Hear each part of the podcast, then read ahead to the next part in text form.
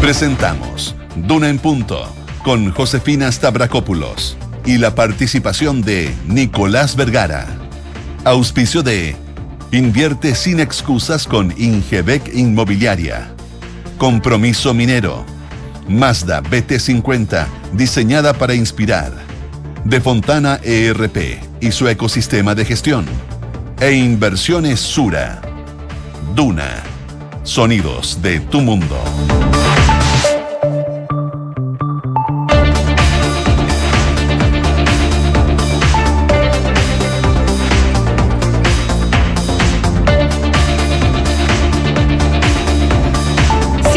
Mañana con un minuto. Muy buenos días, ¿cómo están ustedes? Eh, bienvenidos a una nueva edición de Duna en punto. Día miércoles 30 de noviembre, una jornada que amanece media otoñal, con llovizna acá en la capital. A esta hora hay 13,4 grados de temperatura, la máxima va a llegar hasta los 25 y se espera que tengamos eh, cielos principalmente despejados. Así que esta llovizna que nos recibió durante la mañana podría empezar a irse ya durante las próximas horas y empezar a despejar en algún momento para llegar a esa máxima que es bastante más baja que lo que hemos tenido días anteriores. De todas maneras, a los que son más inviernistas, no celebren tanto porque mañana vuelven las altas temperaturas, 30 grados y probablemente así se va a mantener durante los próximos días. Aprovecho de contarles también para otras zonas del país donde nos escuchan. En Viña del Mar y Valparaíso, 14 grados a esta hora, cielos principalmente cubiertos. La máxima va a llegar hasta los 18 y se espera que vaya variando despejado durante el transcurso de la tarde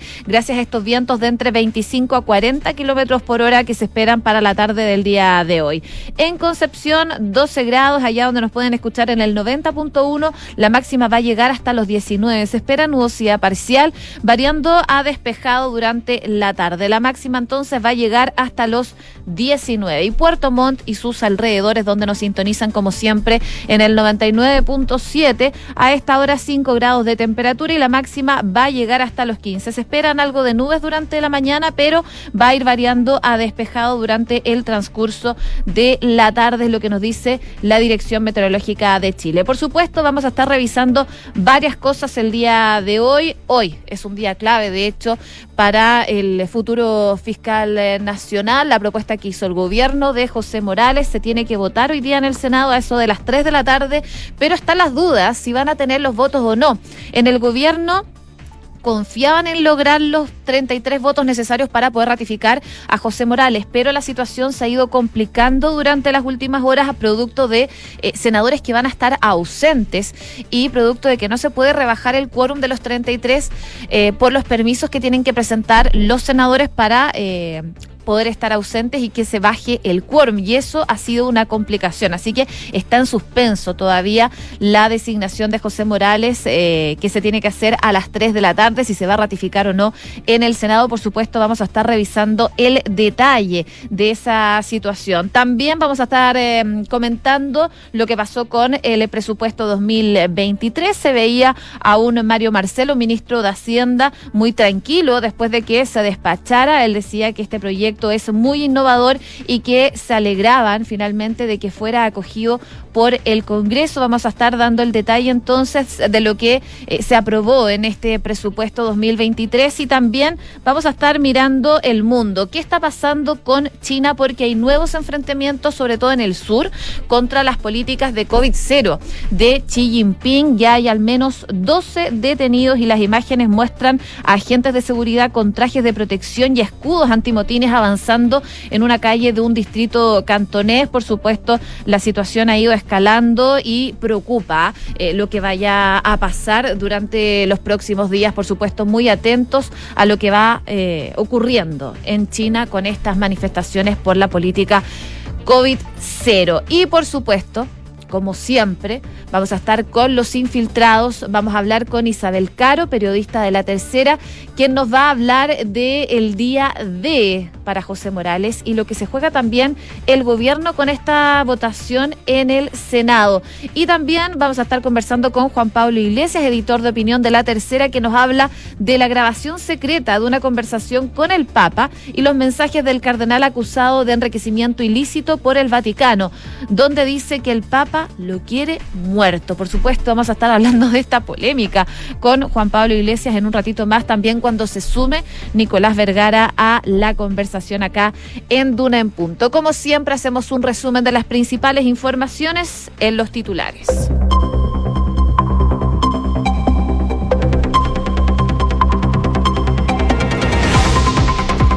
Presidente Gabriel Boric va a inaugurar un monumento en homenaje a Patricio Elwin. Entre los invitados a la ceremonia se encuentran los expresidentes Ricardo Lagos y Sebastián Piñera, además de los líderes del Poder Legislativo y Judicial. El Senado vota hoy la propuesta de José Morales para el cargo de fiscal nacional. Si bien el gobierno confiaba tener el piso de los 33 senadores para ratificarlo, los conteos preliminares de las bancadas dan cuenta de que no alcanzan los votos, ya que la mayoría de los parlamentarios que se ausentará hoy no pidió permiso constitucional, lo que impide bajar el quórum. El Congreso despachó el presupuesto 2023 con el foco en la reactivación en la seguridad y la protección social. El ministro de Hacienda, Mario Marcela, afirmó que el erario fiscal del próximo año refleja las prioridades del gobierno al buscar mayor seguridad ciudadana, económica y social. La Comisión de Constitución le va a pedir a la mesa de la Cámara de Diputados que se pronuncie sobre un sexto retiro del 10% de los fondos de pensiones. Así se definió luego de que un grupo de parlamentarios encabezados por Pamela Giles solicitara que la iniciativa fuera puesta en tabla de la instancia. La oposición censuró a la diputada Carolina Marzán del PPD, con lo que el oficialismo pierde otra comisión en la Cámara. No obstante, la estrategia de las destituciones parece comenzar a desinflarse, ya que ayer solo ocurrió una de las tres planificadas por los partidos contrarios al gobierno.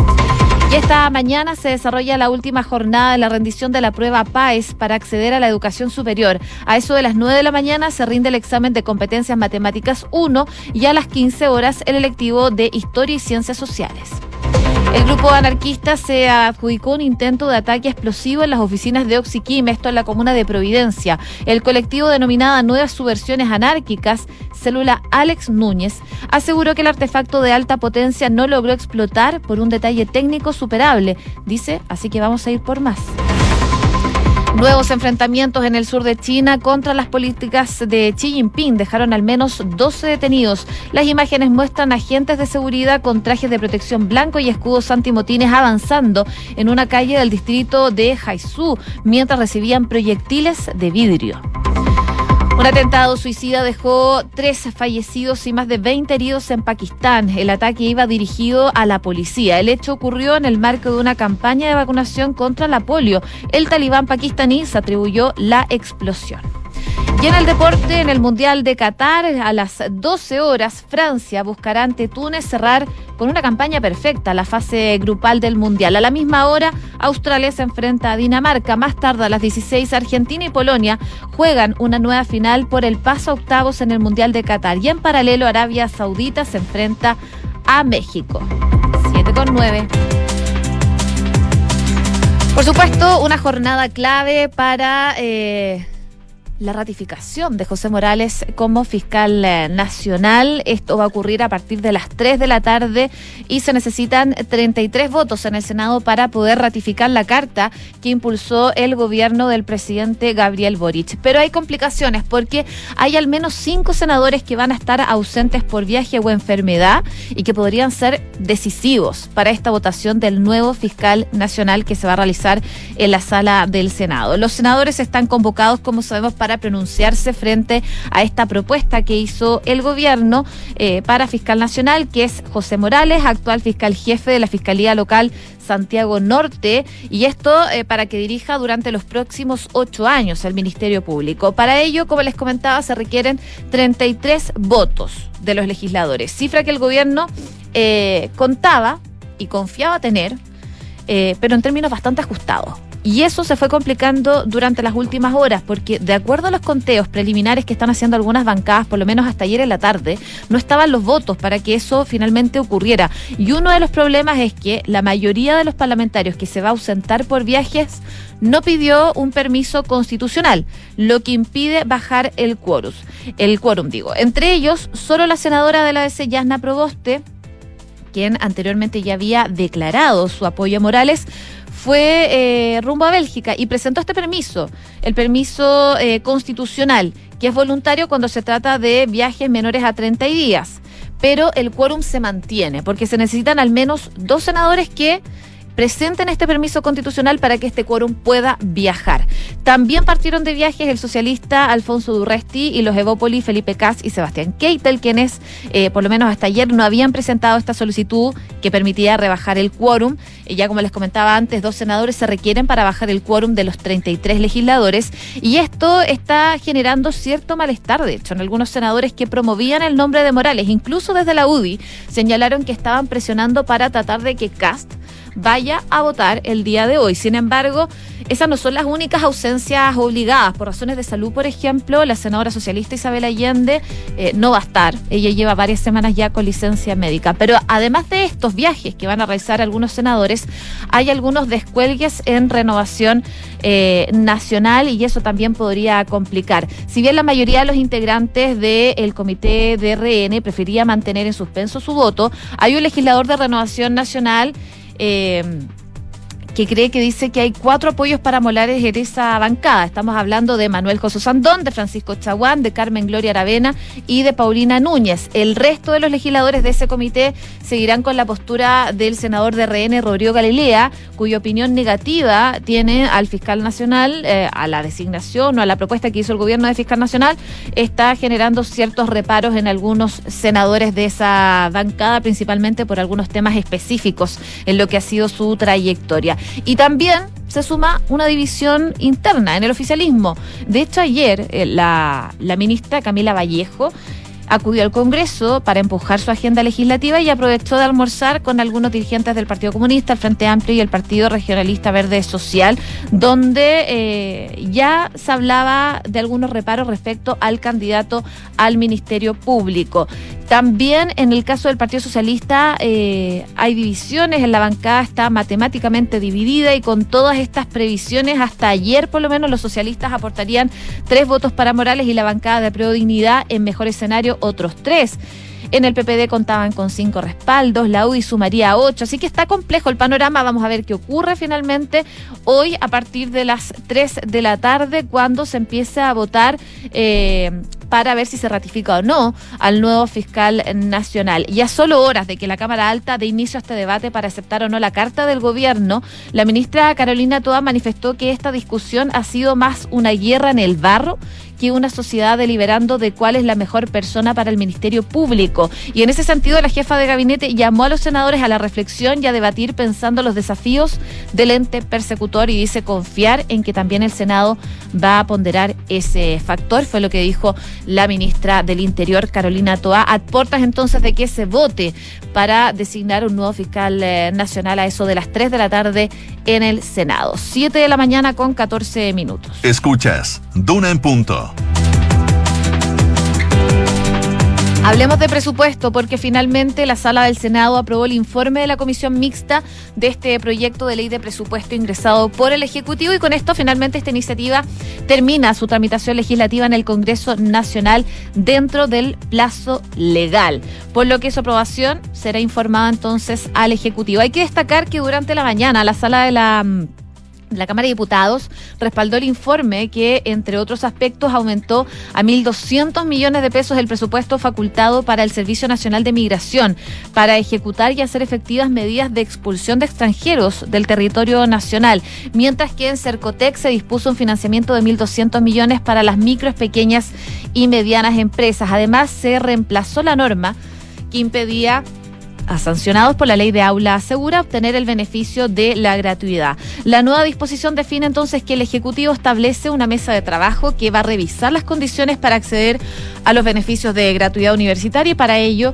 se evalúan las implicancias de conductas graves de violencia en los últimos años de la educación media o superior, parte entonces de lo que se vio durante la jornada del día de ayer. El presidente del Senado, Álvaro Elizalde, valoró la actitud de la sala para alcanzar la aprobación del erario del 2023. Él decía creer que en general se aprobó un buen presupuesto y valoraban toda la actitud constructiva del diálogo que se generó en el Senado. En tanto, por ejemplo, el senador Juan Antonio Coloma de la UDI manifestó que hubo eh, disensos durante la tramitación, pero enfatizó que eh, alcanzaron acuerdos cuando se hizo necesario. Por supuesto, también se veía al ministro Mario Marcel, al ministro de Hacienda, bastante contento por esta aprobación eh, y se mostró satisfecho también por los resultados de la tramitación legislativa. Y el jefe de finanzas del gobierno manifestaba que el presupuesto era muy innovador y se mostró alegre ante esta acogida, decía el ministro Marcel, eh, respecto al erario del próximo año que dice refleja prioridades del gobierno en buscar mayor seguridad ciudadana, económica y también social. 7 con 16. Estás escuchando Duna en Punto. Se los adelantábamos, eh, cientos de manifestantes se están enfrentando en, eh, a la policía china en la ciudad de Cantón, en el sur de China, desde la noche del martes hasta la mañana de hoy, según los testigos y videos que están circulando en redes sociales en medio de esta ola de protestas que hemos visto durante los últimos días por las restricciones al coronavirus. Las imágenes geolocalizadas por la agencia de noticias AFP están mostrando a agentes de seguridad con trajes de protección blancos y también con escudos antimotines avanzando en una calle del distrito cantonés de Jasú mientras recibían proyectiles de vidrio. También se ven barricadas con objetos azules y anaranjados y se escuchan gritos de los manifestantes. El video da cuenta además de la detención de una decena de hombres que eran llevados con las manos esposadas. Em, un habitante de Cantón, de hecho, decía que observaba unos 100 policías en una aldea donde detuvieron al menos tres hombres por la noche del martes. El vasto aparato chino de seguridad fue movilizado rápidamente para contener las protestas contra la política COVID-0 originadas por el incendio en un edificio eh, en la región de Xianyang. Este incendio dejó lamentablemente 10 personas muertas. La semana pasada desató el enojo contra los confinamientos del COVID-19 y por eso es que eh, se están generando estas protestas en contra de la política de Xi Jinping de COVID-0. Una política bien restrictiva a estas alturas del año, eh, cuando la situación se ha ido agravando, por supuesto, durante las últimas horas. 7 de la mañana con 18 minutos. En Duna en Punto le tomamos el pulso a la economía. Revisamos indicadores económicos. La UEF el día de hoy 34.811 pesos. El dólar 900 pesos cerró a la baja. Vamos a ver cómo abre el día de hoy.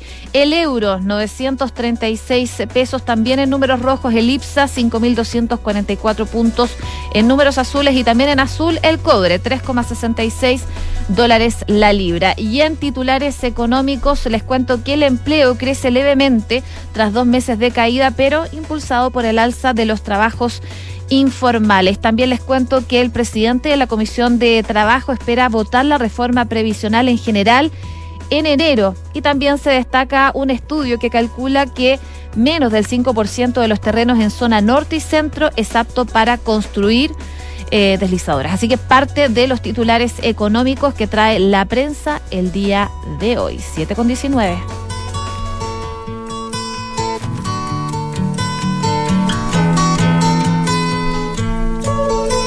Y ayer se cumplieron 21 años de la muerte del menor de los Beatles. Era el 2001 y George Harrison, el que se decía era el más callado de la banda inglesa, perdió la batalla contra el cáncer de pulmón que tenía desde el 97 y murió lamentablemente a los 58 años. Tenía 16 cuando se unió a los Beatles y aunque se conocía como alguien tímido, nunca lo fue a la hora de componer.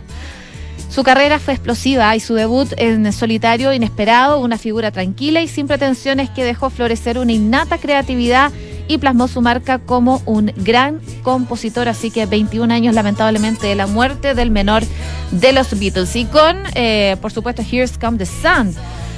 Saludamos a nuestros auspiciadores. Les cuento que Inversiones Sura presenta Sura Summit 2022 eh, con Simon Sinek. El poder de tus decisiones crea futuro. Este 6 de diciembre en un evento exclusivo para clientes Sur Inversiones. Más información en inversiones.sura.cl.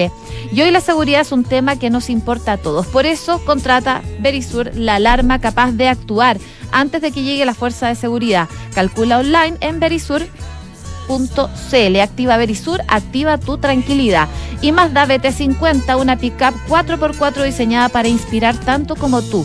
Feel Alive y conecta la gestión de tu empresa con Sapiens ERP y tu área de gestión de personas con Senda, ambas soluciones de Defontana y su ecosistema de gestión empresarial. Integra todos los procesos de tu compañía en defontana.com. Hacemos una breve pausa, la vuelta sigue Duna en punto con Nicolás Vergara.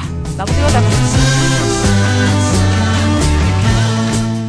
Con Mazda BT50, prepárate para ir más lejos. Posee un motor 3.0 y 188 caballos de fuerza, tecnología iActive Sense y toda la comodidad que tu viaje necesita. Descubre una pickup 4x4 diseñada para inspirar tanto como tú. Feel alive. Mazda, Darko Center. ¿Sabías que en los parques solares más grandes del mundo hay un chileno? Un mineral chileno. El cobre. Una planta solar de un megawatt necesita 5 toneladas de cobre. Mineral que produce nuestro país mediante prácticas sustentables y responsables con el medio ambiente. En la lucha contra el cambio climático, ese es nuestro compromiso. Compromiso minero. Haciendo en el presente un mejor futuro. Conoce más en www.compromisominero.cl.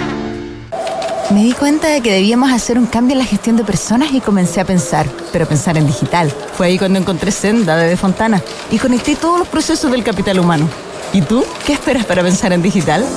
Piensa digital contratando Senda con Z, el software de recursos humanos de Fontana que te conecta al único ecosistema digital de gestión empresarial, comunicaciones, asistencia, reclutamiento y mucho más. Contrata Senda de Fontana desde 1.2 UFs mensuales en senda.cl.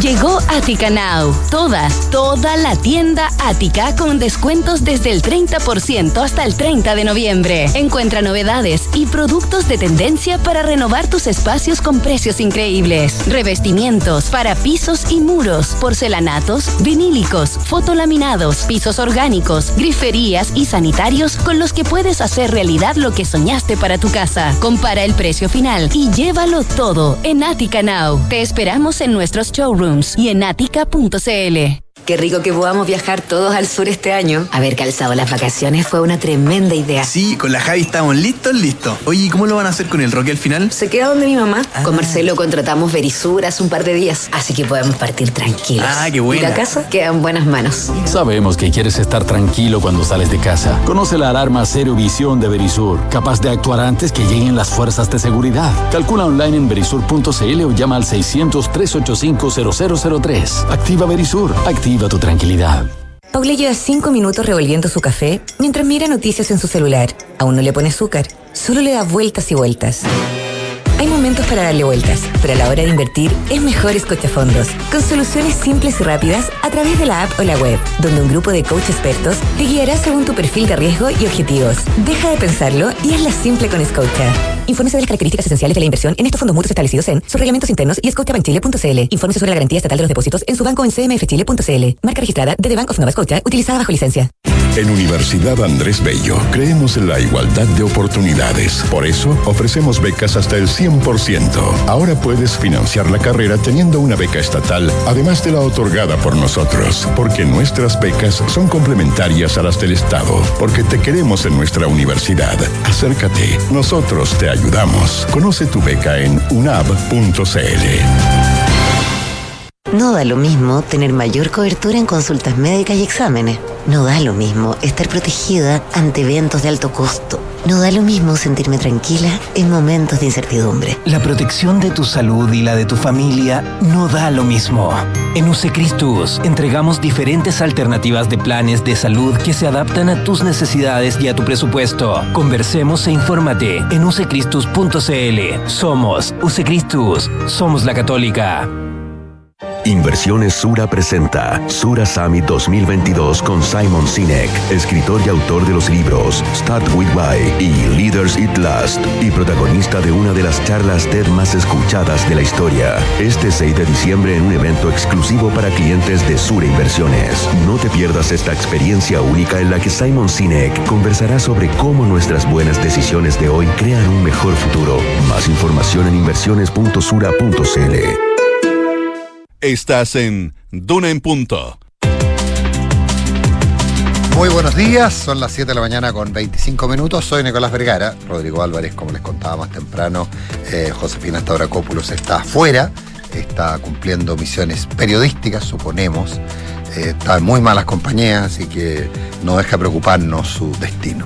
Eh, pero en contacto con el gerente estudio de la Cámara de Comercio de Santiago, George Lever. Eh, George, ¿qué tal? Muy buenos días, ¿cómo estás? Hola Nicolás, buen día, ¿cómo va? Bien, gracias. Uno siempre a esta altura, hoy día es el último día del mes de noviembre, empieza diciembre, un mes clave para el comercio, eh, y empiezan a, uno empieza a mirar, digamos, y a, y, a, y, a, y a, pensar qué es lo que va a ocurrir con, con esta temporada, qué es lo que ocurrir en términos de actividad, etcétera. Y entendemos que desde la perspectiva de la Cámara eh, hay señales preocupantes respecto a disminución de las ventas presenciales, eh, que no, no, no, me queda demasiado claro si va aparejado o no con aumento de las ventas online, eh, y un problema de seguridad que empieza a preocupar mucho. Eh, ¿Cómo son las expectativas para esta temporada en la cual algunos rubros, te diría George, corrígeme si estoy equivocado, que se juegan el año, digamos? Sí, claro. Eh, bueno, las ventas en general vienen vienen cayendo ya a tasas de dos dígitos eh, por cuatro meses consecutivos. O sea, más de 10% para pa, pa hablar para cuando se habla de dos dígitos, digamos. Claro, de hecho, el, el mes anterior, bueno, hay distintos indicadores, ¿no? Pero todos se comportan más o menos en, como con la misma tendencia. Eh, um, el, el mes anterior, es decir, en eh, septiembre, la caída fue cercana al 20 ya, ¿no? Y ahora en octubre, ¿Eso en comparación con el mes anterior o en comparación con el año anterior?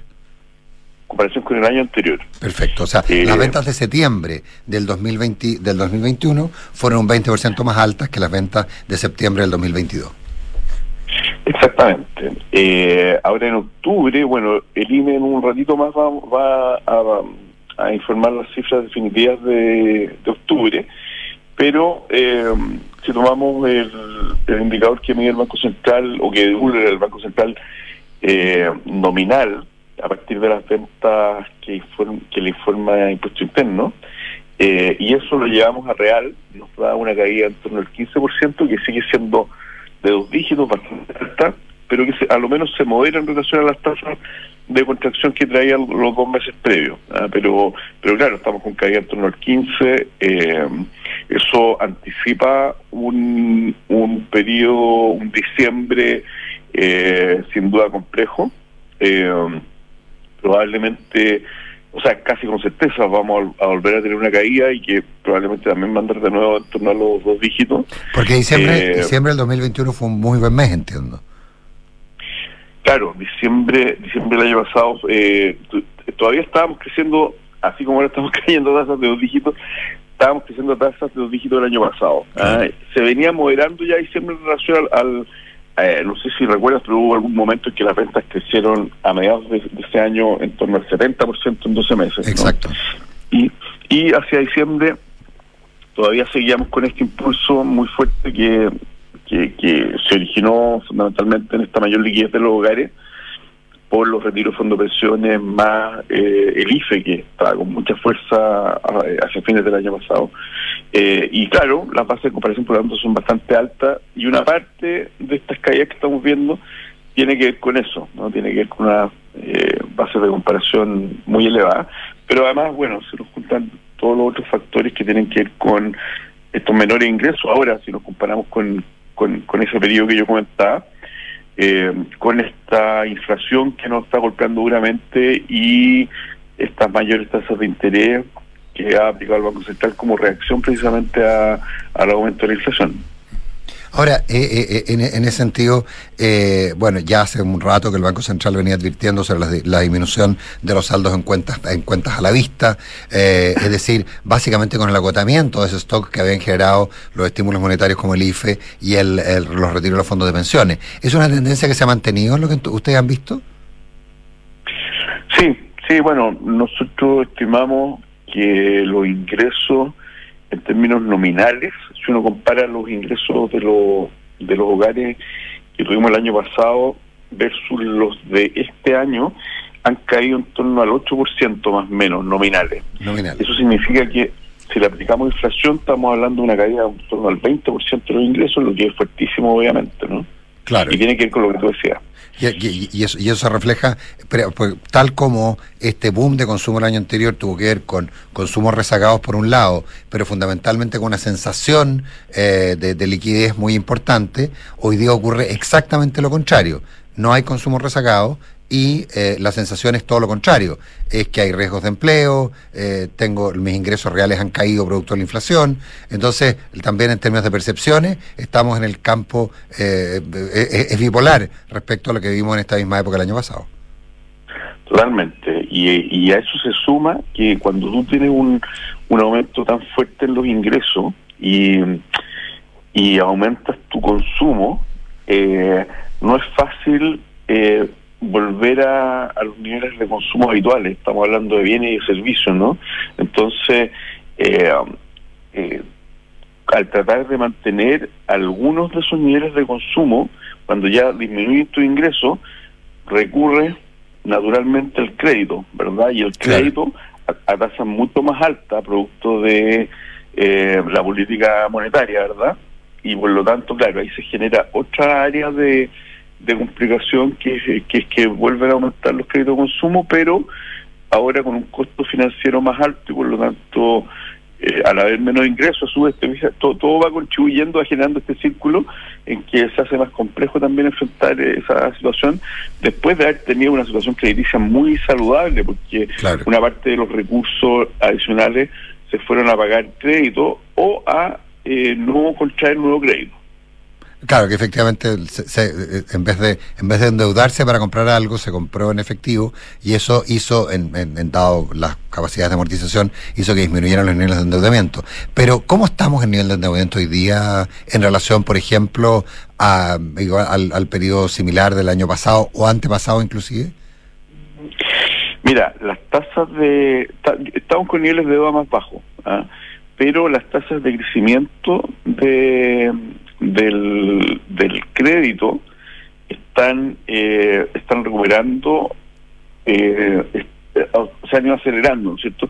Si lo miramos desde el punto de vista de niveles, hoy día, eh, el año pasado, las colocaciones estaban, si, la- si las medimos en, en, en pesos, digamos, de nuevo nominal, Nominal. el año pasado estábamos en niveles de unos 20 millones de millones de pesos, para ponerlo en términos monetarios, ¿no es cierto? Y hoy día estamos en niveles de 19. ¿ah? Es decir, eh, hemos estamos recuperando los niveles que teníamos y llegamos a, a tener, llegamos a estar por debajo de los de los 17 millones de millones versus estos 20 con los que partimos antes de antes de la crisis sanitaria, ¿no es cierto? Por lo tanto, como muchos otros indicadores, este indicador eh, disminuyó en este caso, otros aumentaron, eh, este disminuyó rápidamente, así como aumentaron los ingresos. Si uno compara las dos curvas, ve, ve digamos, una ve como una X perfecta, ¿no es cierto? Aumentan los ingresos, disminuyen los niveles de deuda o los flujos, por último, y hoy día eh, esos flujos están se están acercando a los niveles que teníamos pre-pandemia, con la diferencia de que la tasa- las tasas de interés que hay detrás de ese de, de momento son más altas, por lo tanto el costo financiero es más alto. Y la percepción respecto a cuánto gasto de mi sueldo al final en consumo, ya sea vía consumo directo o endeudamiento, también aumenta y por lo tanto la sensación es, es- es compleja para el consumidor, digamos. Eh, ahora, eh, en ese sentido, eh, George, eh, hay un cambio, eh, me refiero, por ejemplo, ventas presenciales versus ventas por Internet. Eh, ¿Hay un área que, algo que crezca en el mundo del comercio? Hoy día, eh, en general las categorías están, están en contracción, ¿no es cierto? Eh, ahora, igual, cuando uno eh, le saca la foto y mira cómo estamos hoy día, nos comparamos con la foto del año pasado, perdón, uno ve una situación bastante compleja, pero no hay que olvidarse de lo que estamos hablando ahora, digamos, de lo de lo extraordinario que fue el año pasado, me refiero extraordinario en términos de, de poco habitual, ¿verdad? Y por lo tanto, si tratamos de eliminar un poco ese ruido que nos, que nos produce el 2020-2021 y nos miramos en trayectoria, bueno, nos encontramos con que los niveles de ingreso hoy día son superiores a los que teníamos pre-pandemia, eh, y nos encontramos con que los niveles de consumo también son superiores a los que teníamos pre-pandemia. Es decir, nos estamos ajustando a una situación muy extraña que tuvimos que vivir y eso, claro, necesariamente pasa por tasas de contracción como la que estamos viendo ahora, ¿no? Eso yo creo que hay que tenerlo, eso hay que tenerlo presente. Eh, con esa introducción creo que omití parte de tu pregunta, ¿no? Sí, claro. o sea, no, pues, básicamente la pregunta era el tema, la, tú me decías que prácticamente en todos los indicadores eh, la situación era, era relativamente ah. similar, o sea, no hay un cambio en que uno dice, bueno, la gente no está comprando presencialmente, pero sí está comprando online, digamos. Sí, bueno, la, la verdad es que hay un retorno al comercio físico, que es evidente, ¿verdad? Eh, pero se produce eh, en este contexto del que estamos hablando, ¿no es cierto? Entonces, eh, uno podría decir que durante este año vemos más golpeadas las ventas online, porque claro, eh, nos comparamos con una parte del año pasado en que en que con estos momentos de mayor o menor relajación de la política de las medidas sanitarias, eh, el año pasado tuvimos periodos con comercio cerrado, físico, ¿no es cierto? Entonces, naturalmente se produce este, esta, esta vuelta al, a un equilibrio, ¿no es cierto? Eh, pero, claro, como, las, como las, las contracciones son fuertes, lo que estamos viendo es que en ambos casos caen, ¿verdad?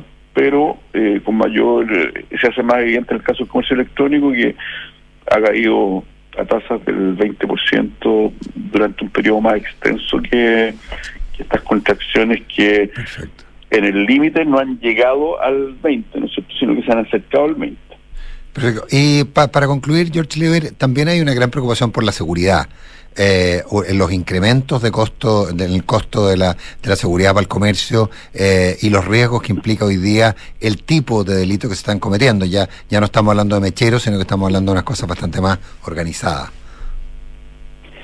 Sí, bueno, eso yo creo que es el, tema más urgente, ¿verdad? Eh, que, debe enfrentar eh, el sector y, eh, bueno, a nivel nacional lo vemos, ¿no es cierto? Porque esto afecta no solamente al comercio, sino que afecta a las personas en general, ¿verdad?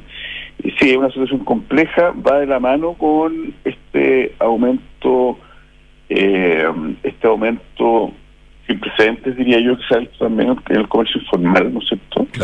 Detrás del comercio informal o ilegal eh, existen eh, eh, modelos de organización delictual que antes eran eran poco comunes, ¿no? Entonces, es una situación compleja.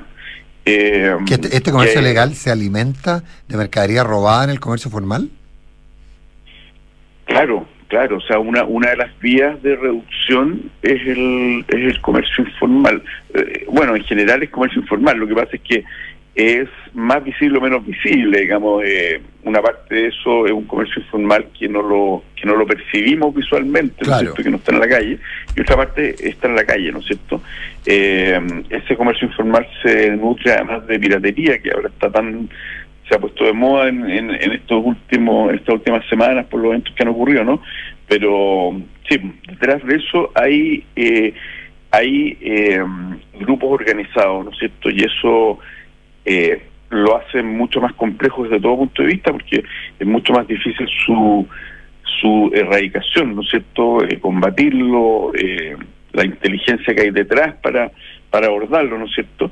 Y en la práctica, bueno, eso pone en riesgo también la seguridad en el consumo, eh, no solamente en el consumo, sino que la seguridad de las personas, porque, porque eh, bueno, tú has visto, digamos, en los últimos días también cómo se han incrementado los hechos de violencia delictual contra el comercio establecido en espacios que son ocupados masivamente por consumidores también, ¿no es cierto? Entonces, eso, eh, claro, nos plantea desafíos que yo creo que no son menores, eh, pero que son difíciles de abordar y por lo tanto requieren de la colaboración entre, entre todos los actores público-privados. George Lever, gerente de estudios de la Cámara de Comercio de Santiago, un millón de gracias por estar esta mañana conversando con nosotros. Muchas gracias a ti, Nicolás. Gracias, George. Gusto escucharte. Invierte sin excusas con Ingebec Inmobiliaria. Ahora te ayudan a comprar un departamento en verde o con entrega inmediata, pagando el pie hasta en 48 cuotas sin intereses. Descubre este y más beneficios en ingebecinmobiliaria.cl. Y Compromiso Minero en la lucha contra el cambio climático, Compromiso Minero tiene como objetivo aportar con los minerales necesarios para hacer frente a este desafío mundial y así ayudar al planeta. Conoce más en compromisominero.cl.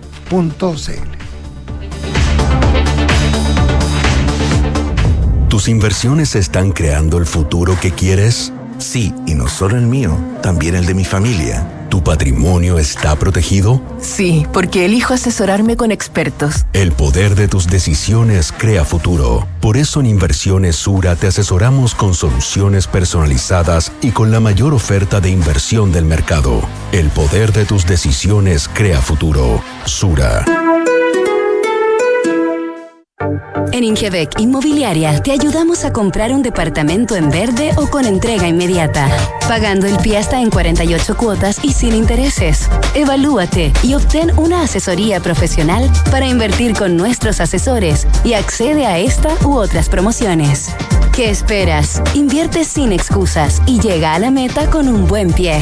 Ingebec Inmobiliaria, tu inversión, nuestro compromiso.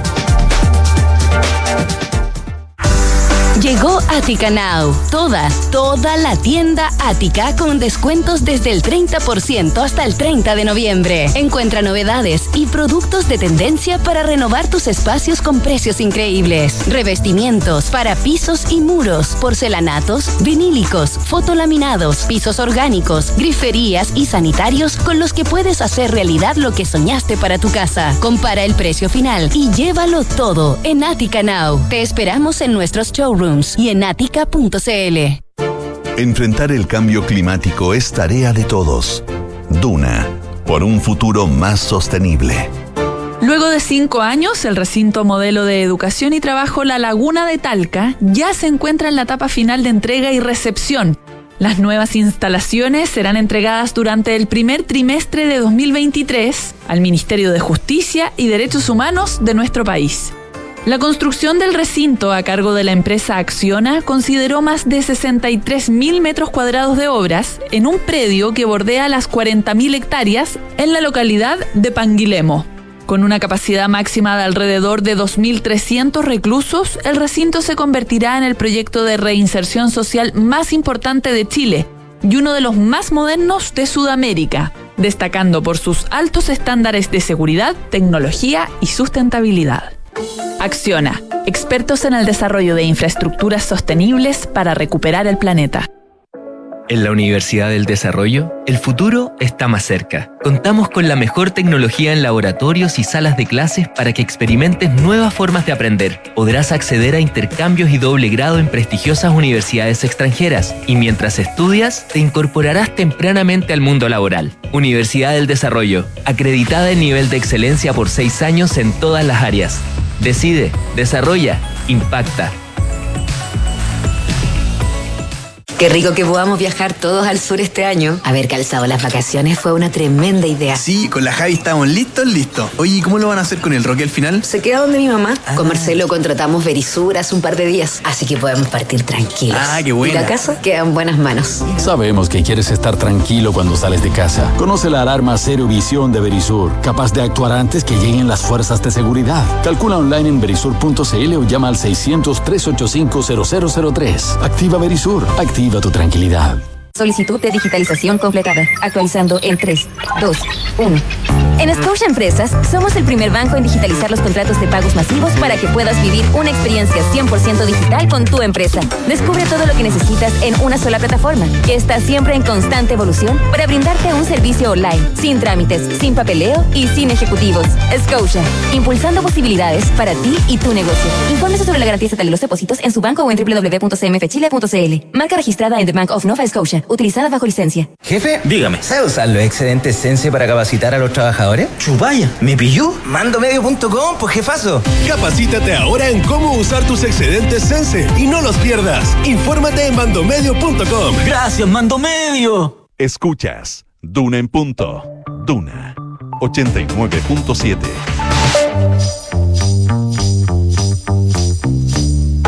Son los infiltrados en Duna en punto.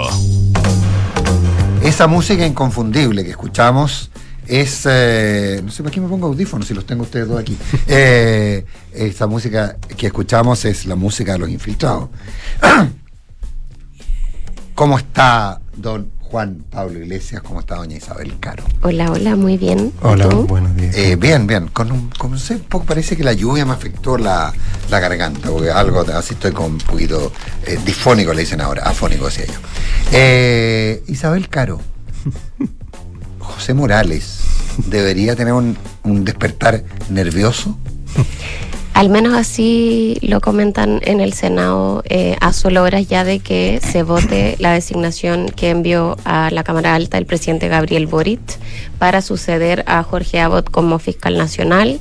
Se hablaba hasta ayer de un escenario bastante incierto para él, eh, porque hay varios factores que están enredando, Nicolás, su su ratificación. Recordemos que se requieren dos tercios, son 33 votos, no es fácil conseguirlo, pero eh, en las últimas horas hemos conocido de distintas situaciones que podrían enredar aún más esto.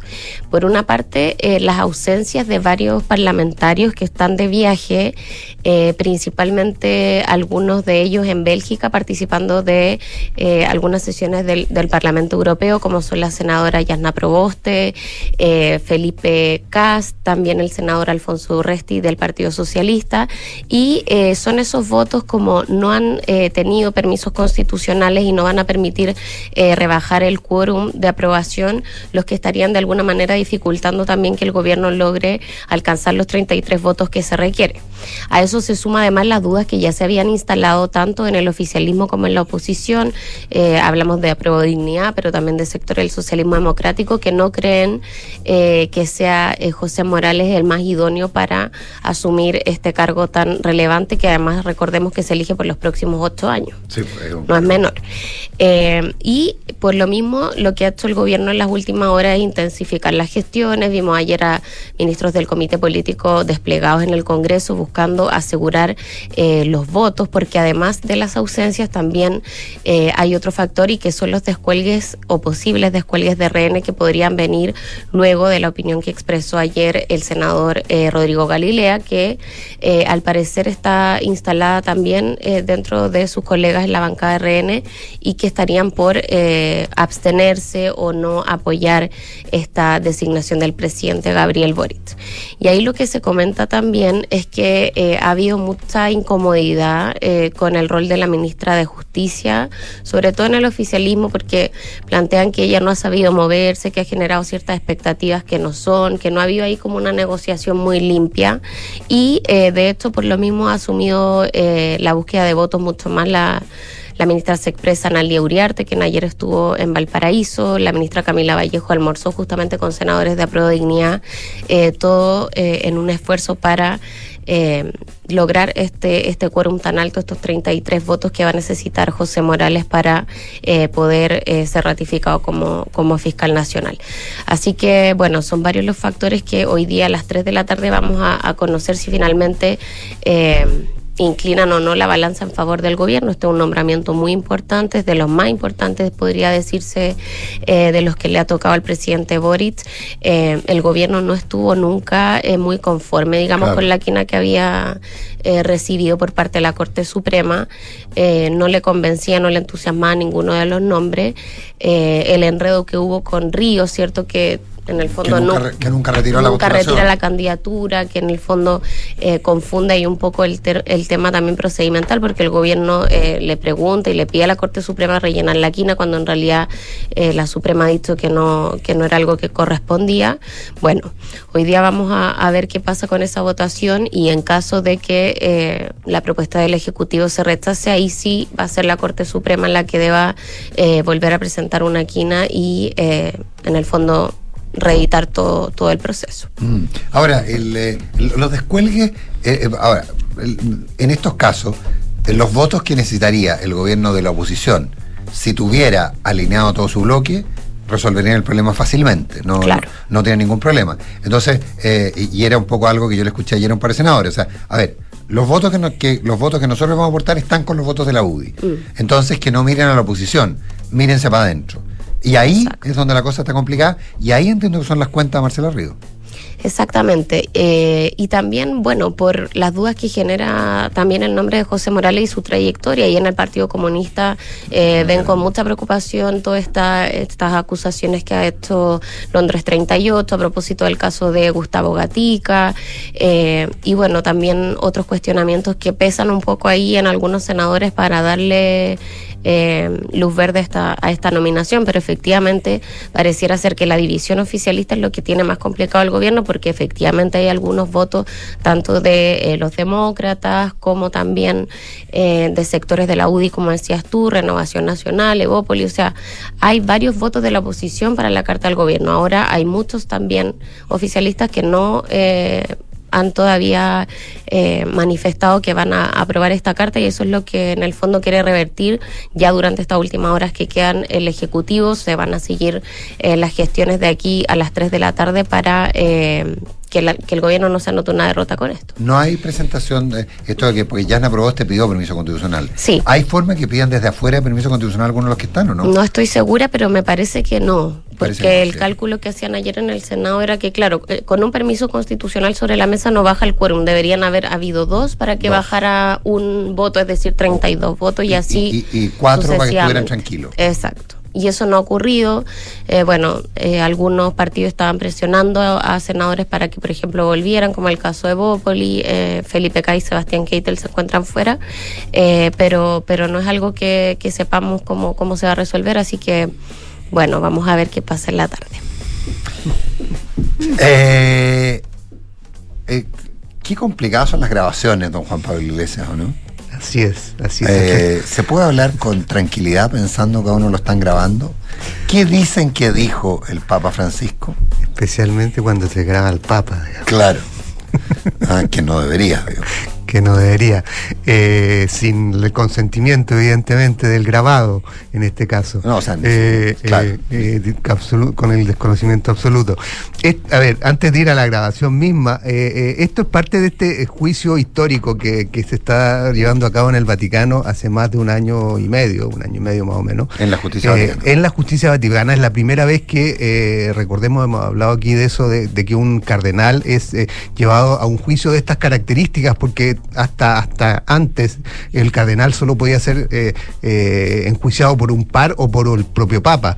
Eh, sin embargo, aquí se instaló un tribunal en el Vaticano. Que es un tribunal, eh, comillas, civil. O sea, es un, claro, eh, eh, exacto. porque aquí no estamos hablando de un juicio canónico. Exacto. No, no, no. Es un tribunal civil donde ve se están- delitos. que ve delitos, eh, cuyo eh, presidido por un por un juez que era juez de la justicia italiana y que eh, el, el Papa lo reclutó, digamos, para para este para este cargo eh, y eh, que está investigando efectivamente delitos sobre eh, enriquecimiento ilícito, eh, asociación para para delinquir eh, y eh, delitos que afectan a un cardenal, digamos, o sea, o que, apuntan a un cardenal. Por lo tanto, es un es un caso bastante inédito, bastante his- histórico. El, cardenal es el cardenal Angelo Becciu, que el Papa, recordemos, no sé si si algunos de los auditores se acuerdan, sorpresivamente en septiembre del 2000 eh, ya 2000 eh, me, me pierdo, digamos, pero ha sido 2020 ya.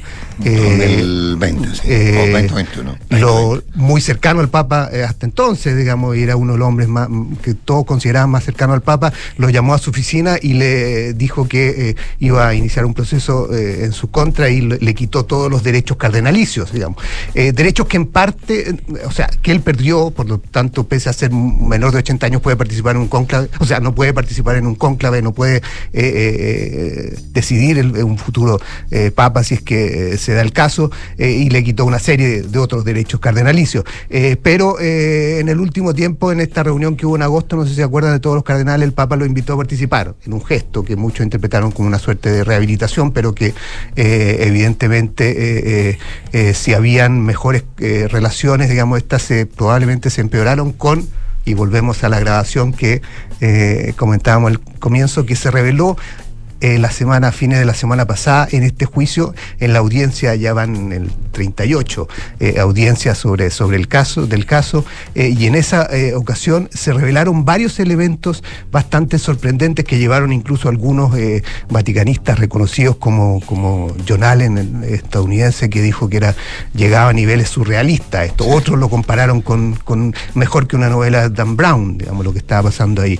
Es porque es, es poco habitual, uno, que se revelen mensajes donde un cardenal eh, eh, sugiera a una, eh, pariente, digamos, que incluso el Papa lo quiere muerto eh, y que nunca había imaginado algo así de un, de un hombre y menos de un Papa y que en el fondo lo están persiguiendo injustamente. Todo eso está en estos mensajes de chat y además se revela esta conversación telefónica mantenida por el propio cardenal Bechu con el Papa, grabada por el cardenal Bechu, porque en la transcripción de la, de la eh, conversación que se reveló en el, en el juicio eh, y en la cual solo participaron eh, las partes involucradas y se pidió a, la- al- a las demás personas que salieran de la sala cuando se, se reveló la, la conversación, eh, pero la tra- transcripción está y en esa tran- transcripción se revela que incluso al comienzo el cardenal Bechu le dice a su sobrina, que es la que graba esto, si estamos listos.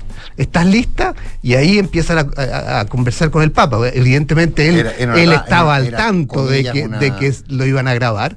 Eh, y en esa conversación lo que, lo que busca Bechu, eh, a, a la luz de lo que uno va leyendo, es que se- esta se produjo pocos días antes de que empezara formalmente el juicio, diez días después de que el Papa saliera de, de- de- de la clínica Gemelli, donde fue operado hace un tiempo, no sé si se acuerdan, eh, por lo tanto estaba todavía en, en- recuperación, eh, y eh, Bechu lo, llama para tratar de eh, sacarle una declaración donde el Papa reconozca que él, el Papa le pidió a Bechu que eh, entregara unos dineros a una mujer, Cecilia Maroña, que también ha estado en el centro de la, de la atención, para que ella negociara la liberación de una monja secuestrada en Mali.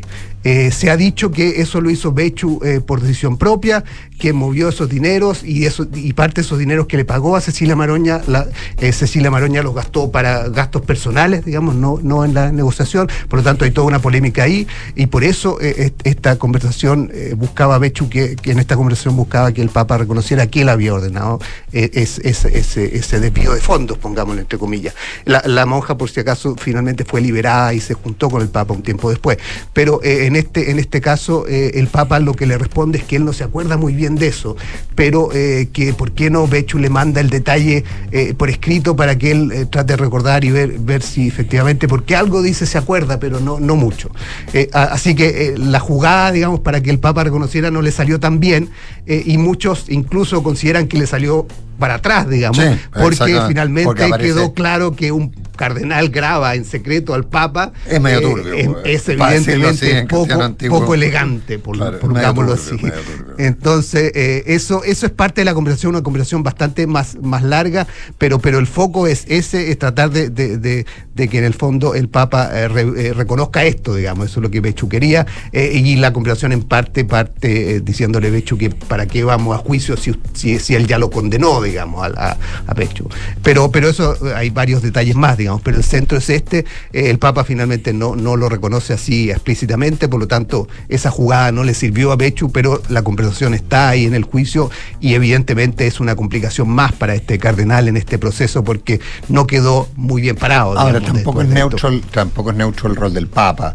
Conversando con una implicada, con alguien que va a empezar un juicio. Mm, mm. Eh, hay ahí No es- también una... No es para nada neutro y esto incluso algunos han eh, eh, planteado que es una evidencia más, o sea, un dato más de que eh, hace necesario que el Papa eh, sea eh, llamado a declarar en el juicio. Eh, si es que eso finalmente sucede, cosa que sería más histórica aún y inédita, eh, ya, ya el juicio superaría eh, los niveles de, de surrealismo, digamos, que, que algunos han sugerido. Ahora, no hay que me dicen mis fuentes vaticanas, que son cada día menos, eh, me dicen que, que, que- que no y que, y que el Papa en esta lógica un poco eh, especial y particular estaría perfectamente dispuesto a declarar. Don Juan Pablo Iglesias, doña Isabel Caro. Isabel Caro. Gracias por haber estado con nosotros. Gracias a ustedes, que tengan buen día. Eh, ya viene Hablemos en Off. Eh, vamos a ver desde qué parte del mundo, de qué forma eh, nos conectamos con algunos de los otros miembros de este programa. Eh, nos vemos en un par de minutos. Gracias Juan Pablo, gracias Isa.